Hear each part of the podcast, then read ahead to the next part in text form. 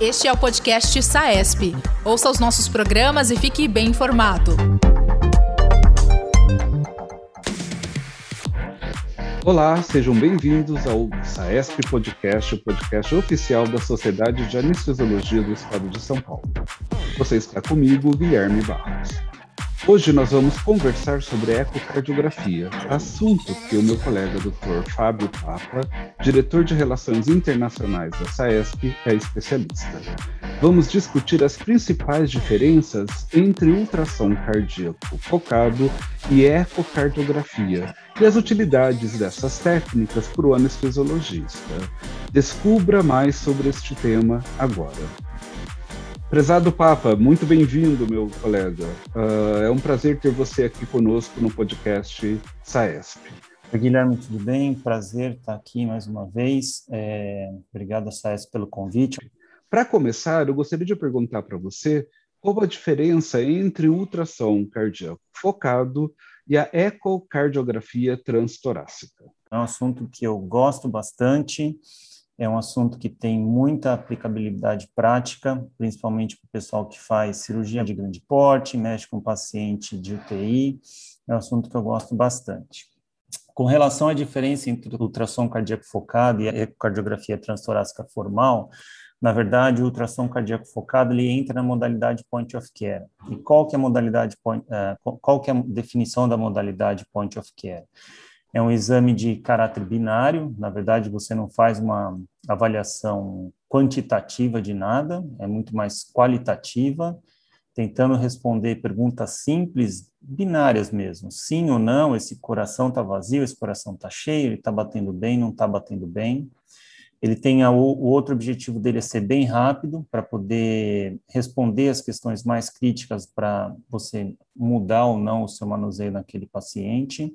E em nenhum momento ele tem a, o objetivo de ser um exame formal, que normalmente ele é realizado pelo ecocardiografista, que tem anos de treinamento, é certificado. Mas é uma modalidade que, quando aprendida, quando dominada pelo anestesiologista, muitas vezes também quando dominada pelo intensivista, ela pode ajudar bastante no manuseio dos pacientes que de alguma forma estão se apresentando de uma maneira instável ou não esperada de acordo com aquele procedimento.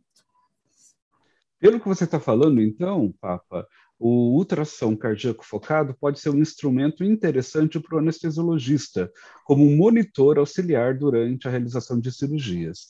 E aí que vem a próxima pergunta. Então, qual é o papel desse ultrassom focado para o anestesiologista? Como ele pode colaborar com o paciente que tem uma tendência ou em situações de instabilidade perioperatória?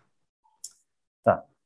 Então, na verdade, o, voltando para a definição de point of care, é, são situações, na verdade, em que o paciente apresente algum quadro de instabilidade hemodinâmica. Para deixar de uma forma mais prática, normalmente o que é descrito na literatura, as cinco ou seis grandes, cinco ou seis grandes quadros clínicos ou é, quadros hemodinâmicos em que o, o domínio dessa técnica pode ajudar bastante a gente no manuseio desses pacientes, são, não numa ordem de importância, mas são as ordens que a gente costuma falar, são quadros de hipotensão inexplicada no período perioperatório, e quando a gente fala em hipotensão inexplicada no período perioperatório, a gente está pensando no quê? A gente está pensando muitas vezes numa falência de, de bomba, né?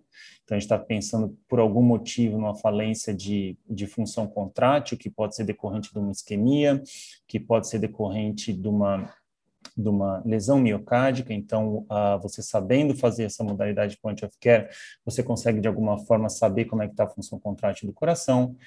Uma outra causa de, de instabilidade hemodinâmica é a hipovolemia, e, e o ultrassom também consegue te responder isso, seja através da avaliação da avaliação do coração ou da avaliação da veia cava inferior, por exemplo. Uma outra causa de instabilidade hemodinâmica que pode ocorrer também pode ser um choque de origem de origem distributiva.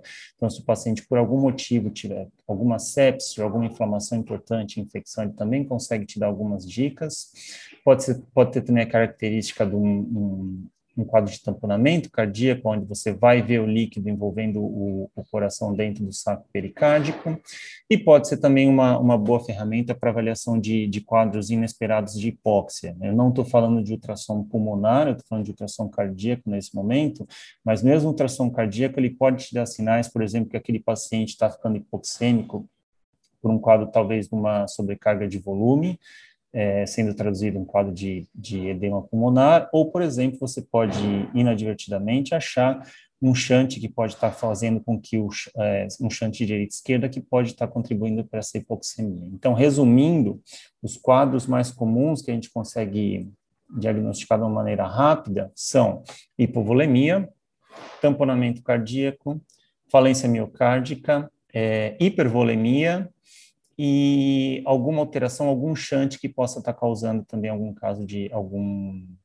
um evento de hipoxemia, por exemplo, uma CIA, alguma doença congênita que não tenha sido diagnosticada até, até aquele momento. Eu imagino, então, que exista uma sequência lógica esperada para a realização uh, deste exame. E como se procede, então, com o paciente especificamente anestesiado? Tá. É uma boa pergunta essa, Guilherme é, novamente, a definição do point of care é ser o mais simples possível, tá? Então, apesar do, ultra, do, do da ecocardiografia transtorácica, por assim dizer, ela tem inúmeras janelas, o, como o, o ultrassom focado é para ser bem prático, rápido, dinâmico, normalmente o que é descrito na literatura são duas incidências, na verdade, são duas janelas que a gente utiliza normalmente. Uma é a parasternal, para external, normalmente a gente usa 2 a 3 centímetros da linha do externo né, no, no precórdio à esquerda, terceiro ou quarto ou quinto espaço intercostal, onde você tem uma visualização completa, normalmente, do coração, no eixo longo no eixo curto, e subchifoide, que é onde você consegue ver também o coração de uma maneira boa e você consegue avaliar também, de uma certa forma, a cava, se ela é ou não é responsiva a fluido. Existem algumas outras incidências, janelas que a gente consegue utilizar, mas aí são um pouquinho mais complexas, que, por exemplo, é o apical quatro câmaras, que, consegue, que você consegue ver ao mesmo tempo o lado direito e o lado esquerdo do coração, ver válvula, consegue acessar a função ventricular, função diastólica, mas isso é um pouquinho mais complexo e talvez fuja do objetivo inicial, que seja só diagnosticar a causa da, da instabilidade hemodinâmica e tratar. Então, o que a gente costuma fazer no paciente que por algum motivo está instável a gente vai para as janelas mais fáceis que a gente consegue obter as imagens. Então, a gente começa sempre no, para, no, no parasternal longo e curto, que na verdade é só virar o probe 90 graus, a gente consegue uma visualização boa, e depois a gente vai para o subchifoide. No paciente anestesiado, muito mais do que qualquer outra coisa, o que pode limitar e diminuir o número dessas janelas é a exposição que a gente tem do tórax para fazer o exame. Então, muitas das vezes, o campo cirúrgico está em cima do tórax do paciente, que dificulta um pouco, mas, de uma maneira geral, a gente consegue achar pelo menos uma janela em que a gente consiga fazer uma visualização boa do coração. E o que a literatura mostra é que, pelo menos na grande maioria dos casos, pelo menos uma janela, uma incidência, é pelo menos suficiente para dar uma direção para a gente do que está acontecendo e o que e, e ajudando na tomada de decisão muito interessante, né? Que exame, esse exame veio realmente para se somar ao manejo desses pacientes mais críticos. E aí eu já me pergunto, existe alguma contraindicação para a utilização do eco uh, em pacientes anestesiados? Então, Guilherme, contraindicação não.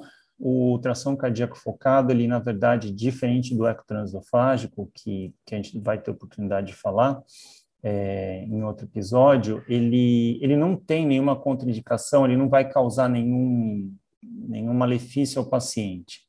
É, não tem nenhuma contraindicação à sua realização, o que vai, de alguma forma, é, causar malefício se você não souber fazer, se você tiver uma avaliação errada e baseada nessa avaliação errada, você tomar uma conduta diferente, que, que pode ser, em algum momento, até contraproducente o que você já estava o que você já estava fazendo. Mas em termos de pacientes que têm a contraindicação, não.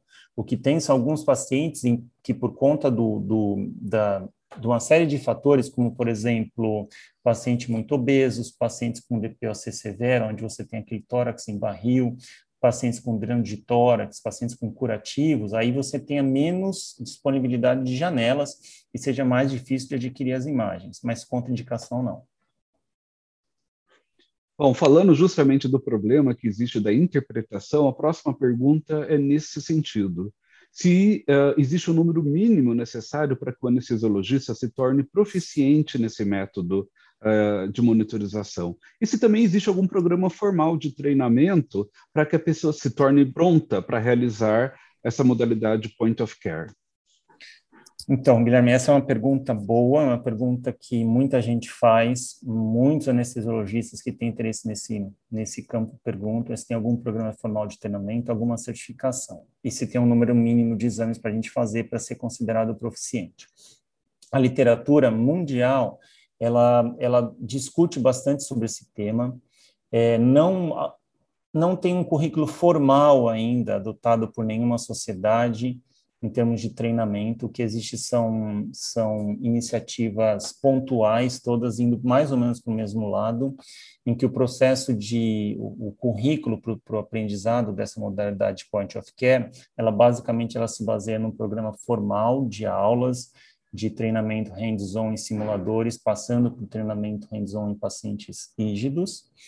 E a partir desse momento, quando você faz um, um, um, logbook dos exames que você realiza, você tem uma discussão desses casos com alguém já certificado, com alguém já experiente, o que a literatura fala é que em torno de 50 exames é um número aceito para você falar que, que você é proficiente na modalidade desse, nessa modalidade point of care. É, no Brasil, na anestesiologia, não tem nenhum, nenhum programa formal de treinamento. O que está começando hoje em dia são algumas discussões na, na tentativa de desenhar alguma coisa e, e algum, algumas ideias de, em algum momento, tornar o, o, o, aprendizado uma parte do programa de, uma parte do, do ensino no, na residência de anestesiologia. Mas ainda hoje, mas hoje ainda não tem nada definitivo com relação a isso. Papa, agradeço imensamente a sua presença, foi um bate-papo super interessante. E você, colega anestesiologista, se tem interesse particular neste assunto, fique ligado, porque o próximo podcast abordará justamente o uso do ecocardiograma transesofágico. Se você tem alguma crítica ou sugestão para o nosso programa, fale conosco por meio de nossas redes sociais, arroba saesp.anestesia no Instagram, Facebook e LinkedIn no Twitter, busque arroba Saesp. Obrigado. Ah, e acesse também nosso site www.saesp.org.br e confira todos os nossos produtos e novidades. Até o próximo Saesp Podcast. Este é o podcast Saesp. Ouça os nossos programas e fique bem informado. Toda quarta-feira, conteúdos novos com temas da atualidade.